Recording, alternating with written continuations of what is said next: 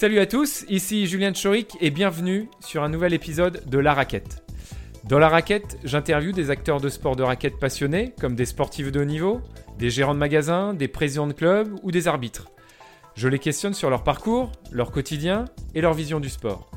L'objectif de ce podcast, vous donner envie d'appliquer leurs conseils ou de suivre leur parcours, de vous rendre meilleur sur les terrains et en dehors, soulever les obstacles et les problématiques rencontrées par ces intervenants, et surtout, surtout, participer au développement du sport, indispensable à notre bien-être.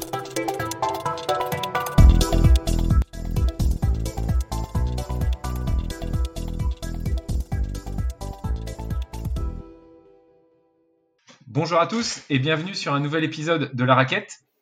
Aujourd'hui, j'accueille Mathieu, Mathieu Ecker, que peut-être certaines personnes connaissent, peut-être certaines personnes ne connaissent pas. Euh, bonjour Mathieu. Salut Julien, ça va? Alors Mathieu, c'est avant tout un vrai, vrai passionné de bad. Je pense que vous allez vous voir dans, dans l'épisode. Est-ce que Mathieu, tu peux te décrire rapidement, s'il te plaît? Alors, euh, salut Julien et bonjour à tous. Euh, donc, je m'appelle euh, Mathieu Ecker, j'ai 26 ans et je suis donc je fais du badminton depuis une quinzaine d'années, je dirais. J'ai commencé dans le club de ma ville à Saint-Germain-les-Corbeilles avant, d'aller à Sénart. Et puis aujourd'hui, je bosse pour euh, la Confédération européenne de badminton à Copenhague. Et puis, oui, comme tu disais, avant tout, je suis un, passionné de sport et puis un, passionné de badminton. Peut-être certains vont dire, mais pourquoi Mathieu Ecker euh, pour cet épisode de podcast? Alors pourquoi? Parce que comme je vous l'avais dit, l'idée c'est de, de, surtout de donner la parole aux, gens qui sont acteurs du BAD et des sports de raquette. Et Mathieu l'est à travers son travail aujourd'hui à la Fédération européenne. Et là, il nous expliquera un peu ses, ses missions. Et surtout, je pense qu'il y en a beaucoup qui vont se reconnaître dans Mathieu, dans sa passion pour le BAD, comment il suit l'actualité, etc. Sa vie aussi de bénévole qu'il a eu en France quand il, est, quand il était jeune et euh, dans les clubs. Donc c'est tout ça qu'on va évoquer aujourd'hui avec, euh, avec Mathieu de façon chronologique. C'est pour ça qu'on va commencer euh, quand tu étais très jeune, parce qu'a priori, euh, tu as sûrement une des palmes des plus jeunes bénévoles de badminton, parce que tu as commencé à 10-11 ans. Tu peux nous raconter un petit peu? Euh, Oui, bah alors je me souviens plus exactement à quel âge j'ai commencé, mais en tout cas, j'ai voulu commencer le badminton tellement, tellement jeune, et mes parents ni moi ne se souviennent pourquoi. Mais à l'époque, le, mini-bad n'existait pas, et donc la, la première année où j'ai voulu commencer, en fait, mon meilleur pote et moi, on avait été refusés du club puisqu'ils n'avaient pas les capacités et les, et les, créneaux pour accueillir des, de si jeunes enfants. Mais l'année d'après, en faisant un petit peu de forcing, euh, on a été accepté. Et puis oui, tout de suite, euh, alors j'ai jamais été un, un, joueur de haut niveau ou j'ai jamais fait partie des, des meilleurs, mais j'ai toujours été, j'ai toujours aimé ça. Et puis rapidement, j'ai aussi aimé être impliqué, que ce soit sur les organisations des tournois ou même, euh, ou même un petit peu plus tard en tant qu'arbitre. J'ai toujours essayé de, de tout faire pour aider les clubs et pour, euh, et pour, oui, et pour euh, donner du mien euh, pour le club. Les, les bénévoles se, se font peut-être de plus en plus rares, mais à ton âge, c'est encore plus rare. Quand tu étais adolescent, qu'est-ce qui t'attirait dans, ce, dans le fait d'aider le club? Enfin, tu me disais tout à l'heure que tu apportais les plaquettes sur les tournois. Enfin, c'était quoi ton moteur? Je sais, je, je saurais pas dire d'où ça vient. Je pense que c'est un peu, je pense que c'est quelque chose qui est dans la famille, puisque mon père euh, est président du club de tennis de table de ma ville depuis très longtemps. Ma mère a toujours été impliquée euh, dans le club de gymnastique de ma sœur quand ma, quand sœur en faisait. Donc pour moi, c'était presque normal et on avait l'habitude de, bah, le week-end, il y en avait un à droite, euh, l'autre à gauche pour aider, pour aider au tournoi du club. Et puis c'est, c'est une certaine ambiance que, que j'aimais bien, être là avec, euh, avec les gens du club et puis, et puis voir tout le monde euh, le week-end plutôt que de rester à la maison. Parmi les, les missions que, qu'on t'a confiées à, à, ton jeune âge, qu'est-ce que tu as eu à faire au sein, au sein du club? Je pense que c'était des missions ah, relativement simples. Toute mission est, euh, peut être plus ou moins simple et puis et toute mission euh, est utile surtout, mais ah, quand j'étais plus jeune, c'était aider à la buvette, emmener les feuilles sur, enfin les feuilles de score sur les matchs, nettoyer les terrains, ranger après le soir, euh, enfin un petit peu tout quoi. Et, et aujourd'hui, avec un peu le recul, même si tu as que 26 ans et que tu es, jeune, qu'est-ce que ça t'a. Est-ce que tu arrives à avoir le recul pour savoir ce que ça t'a apporté Ça t'a forgé de quelle façon?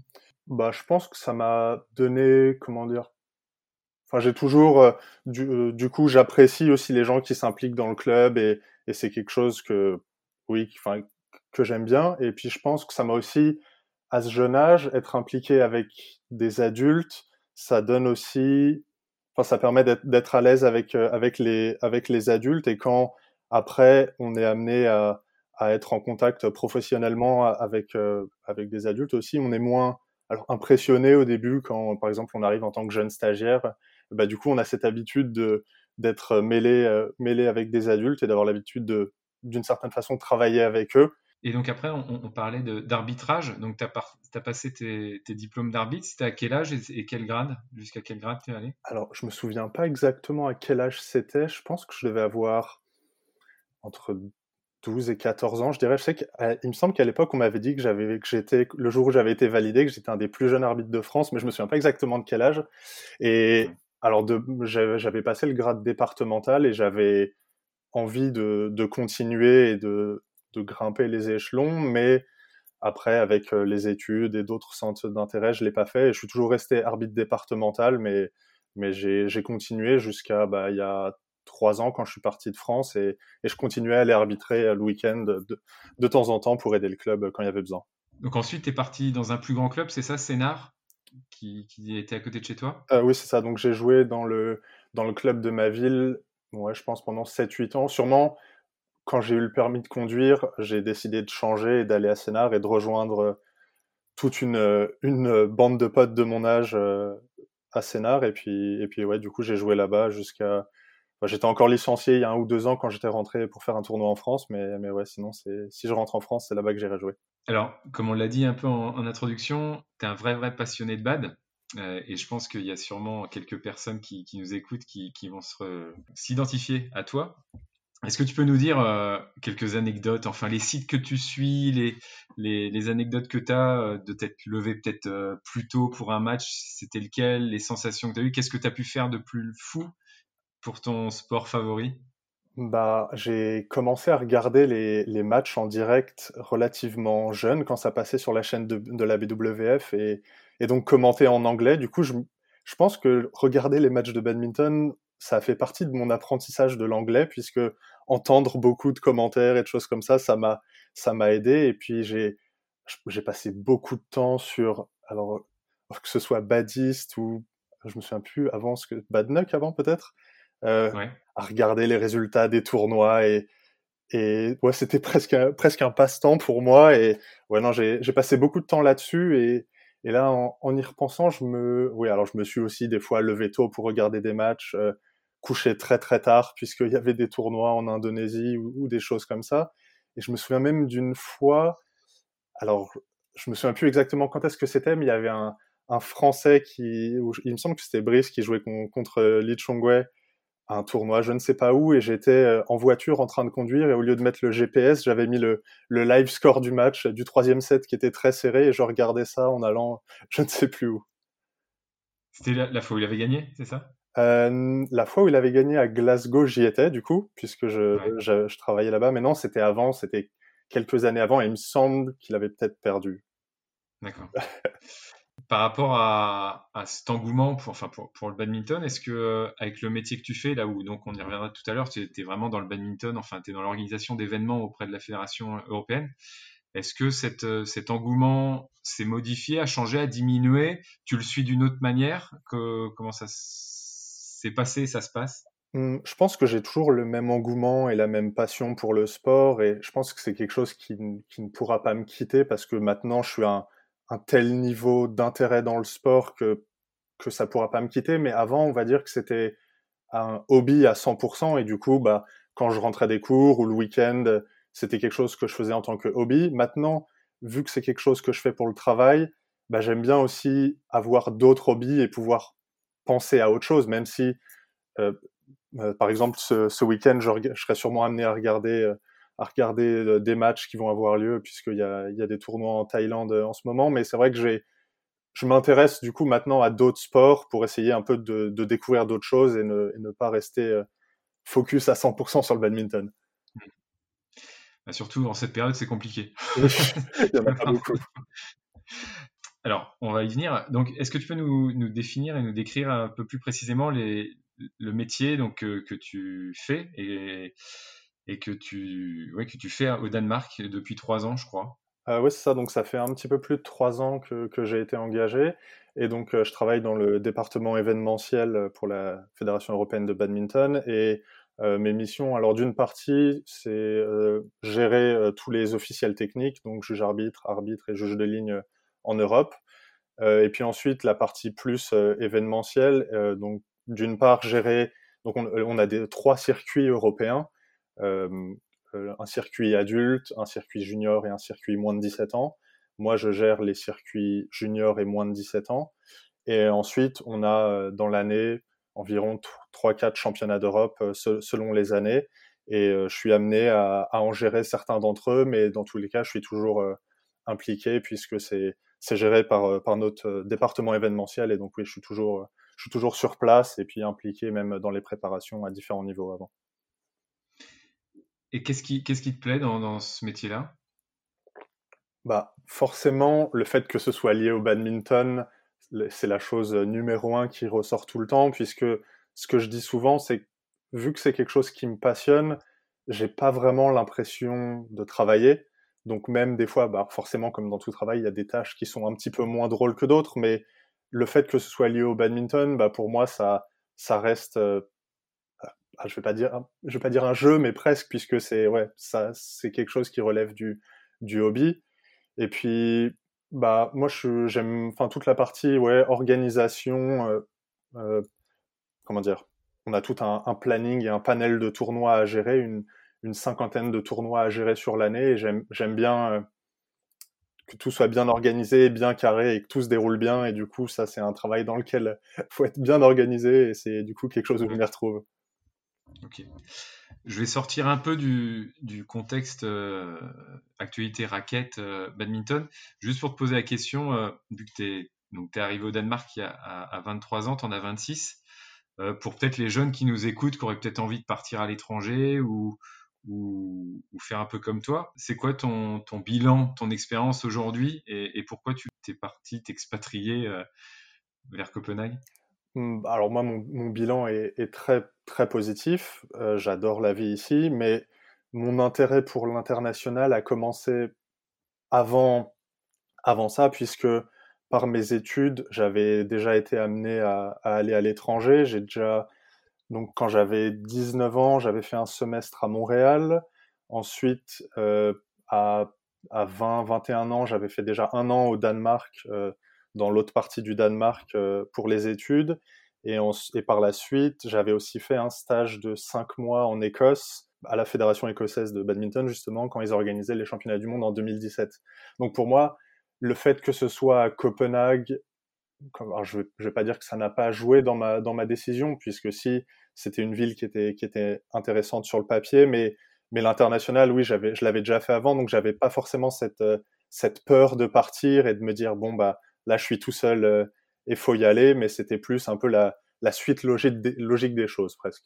La coupure avec la famille, enfin, les, les le fait de quitter sa famille tôt, comme ça, ses amis, c'est euh, c'est pas quelque chose qui t'a atteint?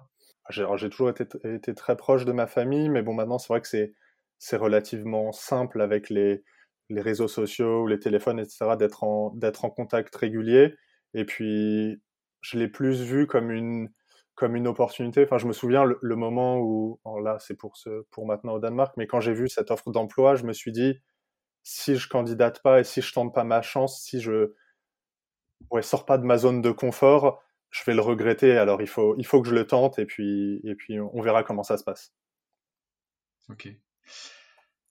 Alors on va en profiter d'avoir quelqu'un qui, est, au Danemark depuis trois ans et qui, qui, est dans le pays un peu roi du badminton en Europe, pour faire la comparaison un peu avec le, le badminton en France, que je suppose tu suis, que tu connais, que ça soit au, niveau où quand tu reviens, peut-être tu vas dans des... Alors avant, avant le Covid, tu allais peut-être dans des gymnases en France. Est-ce que tu peux nous donner avec ton, ton point de vue euh, les différences vraiment énormes, enfin les grandes différences que tu vois dans la pratique entre le badminton au Danemark et le badminton en France, que ce soit sur le haut niveau, la pratique au sein des clubs, je sais pas, les, les tournois euh, sur les télés publiques. Est-ce que tu peux nous en parler? Euh, oui, bah alors, bah maintenant, donc justement, tu parles de la télé, donc, je vais commencer par ça. C'est vrai qu'ici, le badminton, euh, passe sur une des une, chaîne principale. Alors c'est pas une chaîne publique, mais mais c'est une chaîne euh, qui, est, quand même connue là pour l'Open de Thaïlande. Par exemple, ils prennent l'antenne dès 3 heures du matin et jusqu'à 13 heures. Donc il y a du du badminton en continu en continu à la télévision. et ça et ça et ça c'est pour tous les tournois du circuit mondial. Donc c'est c'est régulier très régulièrement dans l'année même. On pourrait comparer cette chaîne à, Canal+, par exemple, si pour se... Mmh, euh, je saurais pas trop dire, mais une, ouais, une, chaîne du câble en tout cas avec une une bonne une, bonne notoriété. Ouais.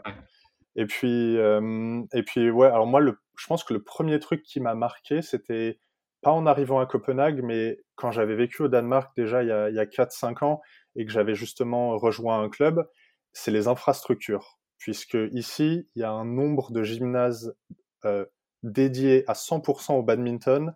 J'ai pas les chiffres, mais c'est, en ayant fait un peu des interclubs ici aussi, c'est une fois sur deux, ou voire deux fois sur trois, on se retrouve à jouer dans un badminton, euh, dans un gymnase qui est euh, dédié à 100% au badminton. Mmh. Et puis, je pense qu'une une autre chose où j'ai vu la différence, alors moi, donc comme je disais, j'ai jamais été un, joueur de très haut niveau et du coup, quand j'étais en France, mon rythme d'entraînement, c'était comme on peut avoir régulièrement dans les clubs, c'est deux heures d'entraînement le mardi soir et puis deux heures de jeu libre le jeudi soir, par exemple. c'est souvent ça, ouais. Et ici, en fait, au Danemark, c'est organisé différemment et dans la, dans la plupart des clubs, euh, les, les, entraînements et jeux libres sont mélangés, donc c'est mardi et jeudi soir aussi, deux fois deux heures. Et en fait, la première heure, c'est entraînement. Et la deuxième heure, c'est des matchs, mais guidés par le coach. C'est le coach qui, qui choisit qui joue avec qui et qui joue contre qui. Et alors, que ce soit pour préparer les compos des interclubs ou, ou les choses comme ça, mais c'est jamais du jeu 100% libre. Et puis le coach est toujours derrière à donner des petits conseils euh, à droite à gauche. Et hum, je pense un autre truc qui m'a un petit peu marqué, c'est la, même si donc, je m'entraîne dans un, dans un club, euh, par exemple, donc Sénard, le club auquel je jouais en France, euh, euh je crois que l'équipe 1 euh, doit être en National 3 et, l'équipe 1 de mon club au Danemark, c'est à peu près le même niveau. Mais il y a une, il y a une densité de, de, joueurs qui est beaucoup plus importante. Et mmh. aussi le, l'attitude des, des gens à l'entraînement est beaucoup plus, enfin, beaucoup plus sérieuse. Moi, je, je trouve que quand j'allais à l'entraînement en France, j'y allais un peu dans un, dans un état d'esprit où, certes, c'est l'entraînement, mais on retrouve aussi. Je veux faire du sport. C'est ça, je veux faire du sport, et puis on retrouve les potes, donc euh, on va aussi quand même rigoler, même si on s'enterraine tous mmh. ensemble. Alors qu'ici, j'avais, je m'étais tout de suite rendu compte que, alors oui, avant l'entraînement, tout le monde rigole, etc. Mais une fois qu'on commence l'entraînement, c'est beaucoup plus, enfin, c'est plus intense, plus sérieux, et, et c'est ouais, c'est vraiment plus vraiment plus sérieux et plus intense. Tu parlais donc euh, que la moitié des salles c'était à peu près des, bah, des salles 100% badminton. C'est-à-dire que la journée, c'est des écoles, c'est des académies, c'est des, des, jeunes champions qui s'entraînent. Comment ça s'organise? Est-ce que tu as, as, pu voir euh, dans, dans, ces clubs-là comment s'organiser en fait l'occupation de la salle tout au long de la, de la journée et puis de la, du, de la semaine? Euh, Ça dépend vraiment des clubs, puisqu'il y a, ça, ça, dépend vraiment des clubs, mais il y en a pas mal où en fait le, la salle est à la disposition du club euh, le soir et puis sur certains créneaux. Et sinon, en fait, c'est possible de, de, moi je sais que dans mon club, en tout cas, c'est ça, c'est, c'est possible pour le, pour les gens qui veulent de réserver un terrain et de venir jouer au badminton. Et du coup, c'est vrai qu'il y a, un, il y a on n'a pas besoin d'être affilié à un club pour aller faire du badminton. Et c'est des gens qui viennent à, à deux ou à quatre après le travail pour une mmh. heure et puis, et puis jouer un petit peu comme, comme des loisirs, quoi. Et, ça, tu sais si, alors j'entre un peu dans le détail, mais est-ce que tu sais si c'est si c'est le club en fait qui récupère cet argent des locations pour euh, pour le fonctionnement de l'association ou c'est deux organismes différents qui gèrent la location de terrain et euh, et, le club Alors encore une fois, ça dépend, ça dépend, et je, je, ne connais pas pour tous les clubs, mais moi, il me semble que dans le mien, en fait, le gymnase euh, appartient à la ville, et du coup, c'est la ville qui qui gère le club, hein, euh, le, gymnase comme elle l'entend. Et le soir, donc c'est mis à disposition du club. Et puis la journée, c'est loué et c'est, j'imagine, la ville qui récupère euh, les bénéfices euh, de, cette, de ça. Donc là, on a parlé Danemark versus un peu la France. Et tu as la chance par ton métier de, de, voyager dans d'autres pays d'Europe. En tout cas, sur l'aspect événementiel, secteur dans lequel tu, tu baignes, est-ce que il y a des différences entre la France et d'autres pays. Quelle est la position de la France sur les événements qu'elle organise par rapport à d'autres pays? Est-ce que euh, on peut faire cocorico ou pas trop?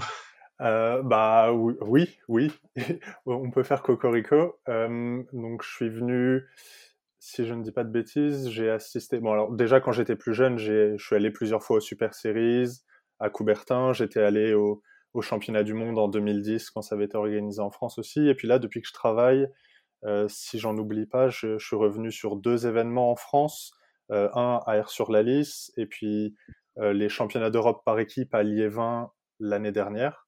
Et c'est vrai qu'en France, on voit qu'il y a un, certain savoir-faire événementiel et puis que les, les, événements sont organisés, enfin comment dire, le, le maximum est fait pour que l'événement soit bien organisé et puis pour que l'événement soit, soit utilisé alors que ce soit aussi bien pour organiser des formations autour ou alors euh, mmh. inviter des scolaires pour un peu faire la promotion du badminton. Euh, c'est plus chose qui n'existe pas dans les autres pays. Alors pas partout, bien sûr, ça dépend de, de quel de quel tournoi, mais c'est pas toujours le cas et, et des fois certains certains tournois sont organisés euh, pour organiser le tournoi et et, mais c'est mais c'est pas toujours euh, utilisé euh, pour pour promouvoir le badminton ou ou c'est vrai que quand on y pense, euh, inviter des scolaires sur un événement, c'est c'est peut-être quelque chose de je vais pas dire de, de simple, mais c'est quelque chose que, qui est fait en France et qui est commun. Mais c'est vrai que dans peut-être pays, dans d'autres pays, c'est c'est peut-être pas comme ça qui qui voit l'événement et c'est plus pour pour voilà de pour que le commence à promouvoir auprès des clubs et, choses comme mmh. ça.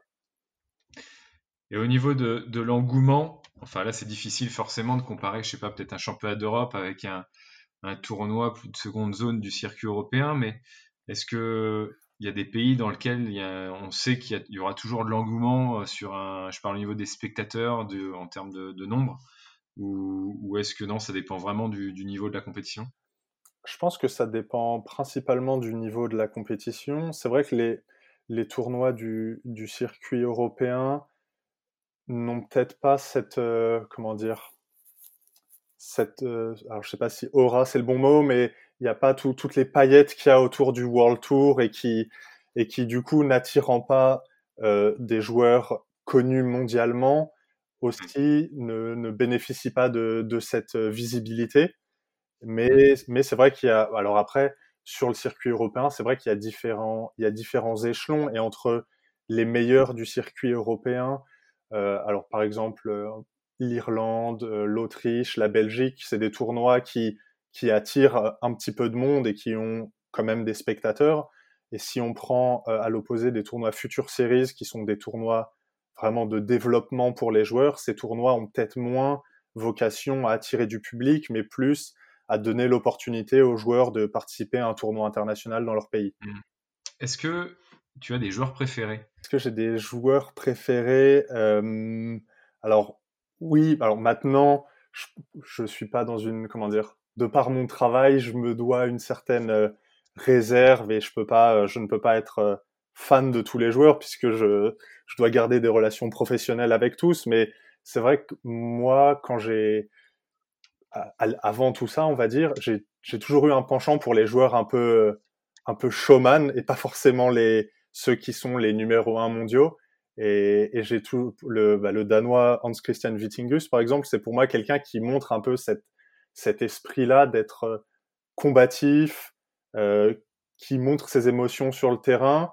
Et c'est, il est, il est pas numéro un mondial et il, c'est pas le, c'est pas le meilleur, c'est sûr, mais c'est quelqu'un qui se bat et qui a une très bonne attitude et puis qui, en plus, en dehors du terrain, euh, est un, un bel ambassadeur du sport, je trouve.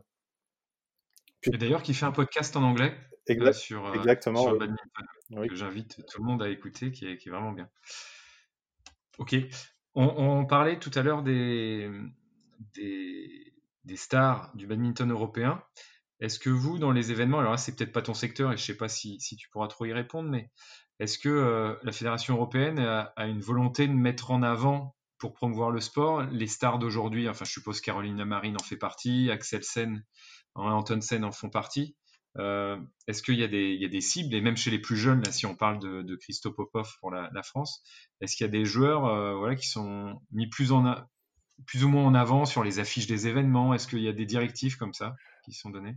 Il n'y a, pas vraiment de, de directives. Souvent, c'est vrai que quand, en fait, quand on a un événement, euh, tout, toutes les discussions et tout, et par exemple les visuels de communication ou les choses comme ça, c'est des choses qui sont discutées entre nous et, et, les organisateurs. Et donc les organisateurs ont toujours leur euh, leur mot à dire et sont et sont c'est même eux qui sont euh, qui proposent leur visuel et qu'est-ce qu'ils qu'est-ce qu'ils souhaiteraient faire. Par exemple, si je prends l'exemple de, de Liévin pour les championnats d'Europe par équipe l'année dernière, c'est la France qui a proposé un visuel en disant voilà, nous, on aimerait avoir tel et tel joueur sur le poster et, et bien sûr que eux, c'est tout à leur intérêt d'une part de choisir les stars puisque c'est une fois relayé sur euh, en ligne, c'est ce qui mmh. attirera un peu les, les connaisseurs de badminton, mais aussi de promouvoir les joueurs locaux puisque c'est aussi souvent euh, utiliser son, son, tournoi pour promouvoir euh, ses, ses stars locales.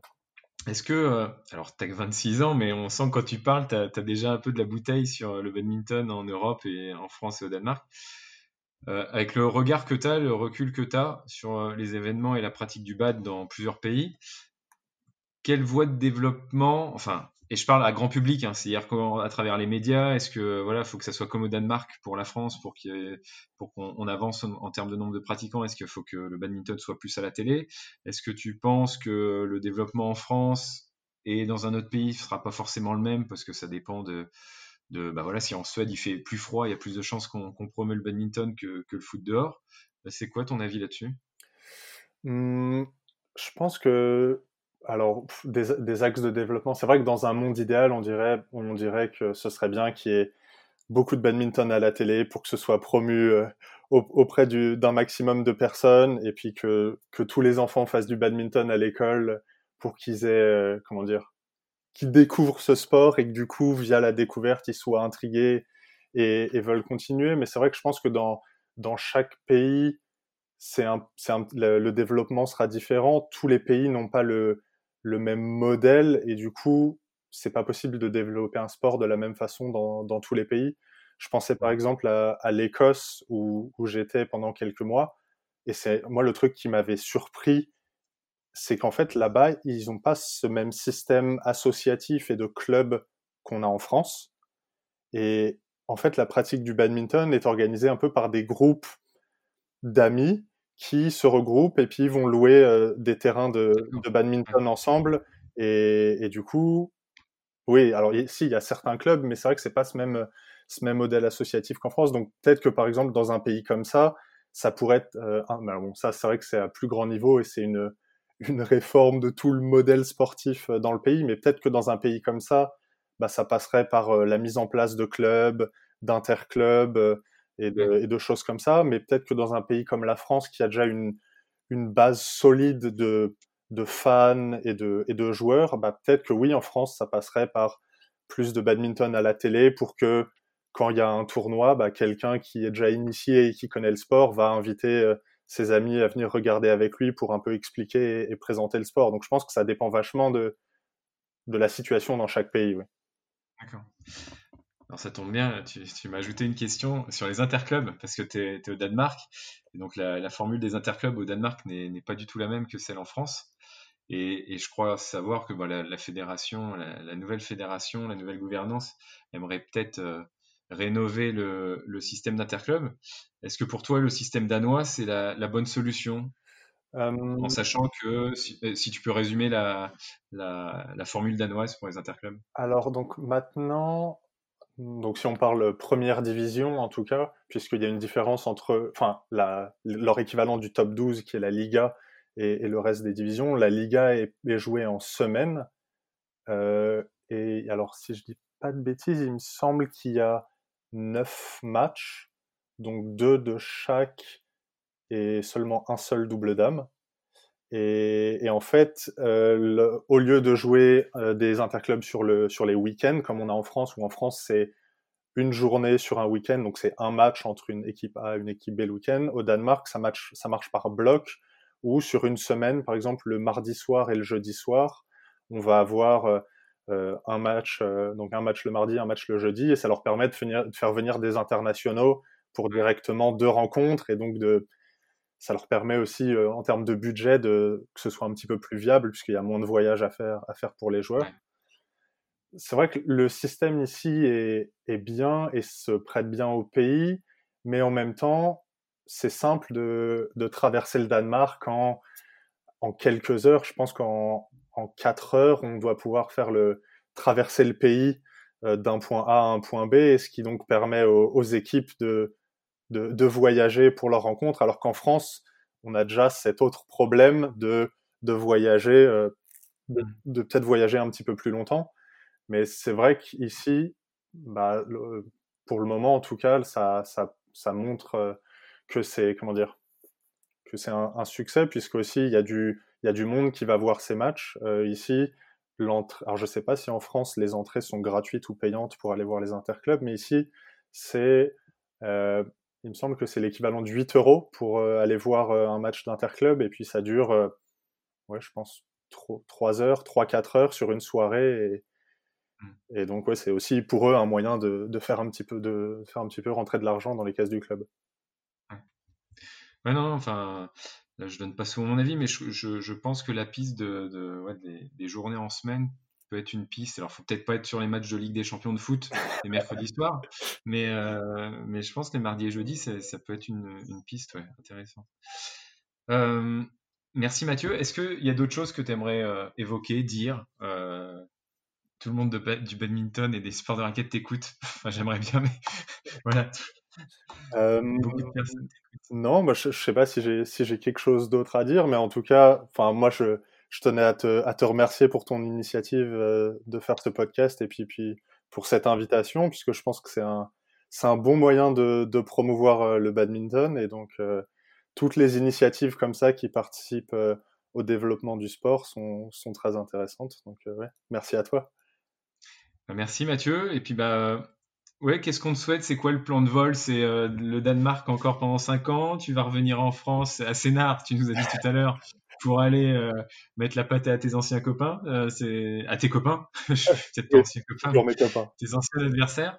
C'est quoi? Bah, pff, écoute, pas vraiment de, de plan de carrière. Je, je prends un peu chaque chaque mois ou chaque chaque année que, comme elles viennent. Pour le moment tout se passe tout se passe bien au Danemark donc donc je suis content ici. C'est vrai qu'en plus en ce moment c'est peut-être pas le le temps idéal pour euh, pour trouver un, un travail dans le milieu de l'événementiel mais mais c'est vrai que moi à terme euh, bah avant tout je suis comme je disais au début je suis un, je suis un passionné de un grand passionné de sport euh, au-delà même d'être un passionné de badminton. Et c'est vrai que si un jour j'ai j'ai l'opportunité de travailler sur soit dans un autre sport ou alors le rêve ce serait bien sûr de travailler euh, sur quelque chose lié aux Jeux Olympiques. Ça, ce serait vraiment quelque chose qui me, qui me ferait rêver. Ouais. Bon, bah écoute, merci beaucoup Mathieu. Euh, je pense que pas mal de gens seront surpris par la maturité à 26 ans et, euh, et tout ce que, tout ce que tu as déjà vécu.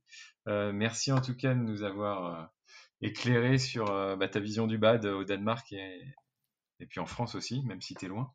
Et, et, puis bah, bon courage alors pour tous les événements, j'espère, le plus rapidement possible J'espère aussi. en Oui. Europe.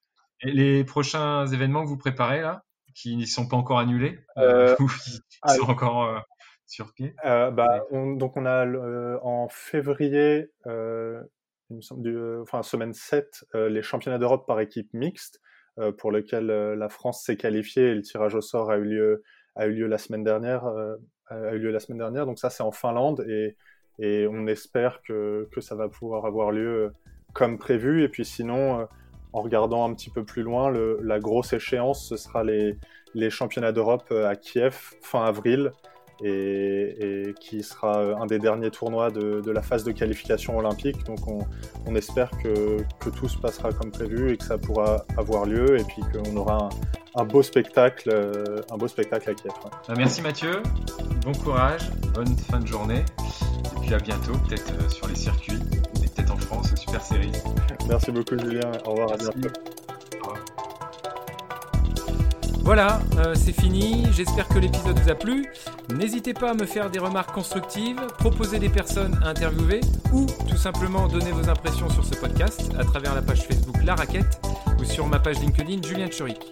Et encore mieux, le top du top, si vous pouvez mettre une note 5 étoiles ou un avis sur les plateformes iTunes, Apple ou autres, ça permettra de donner plus de punch, plus de visibilité au podcast et aux passionnés de raquettes. Un grand, grand, grand merci à vous et à bientôt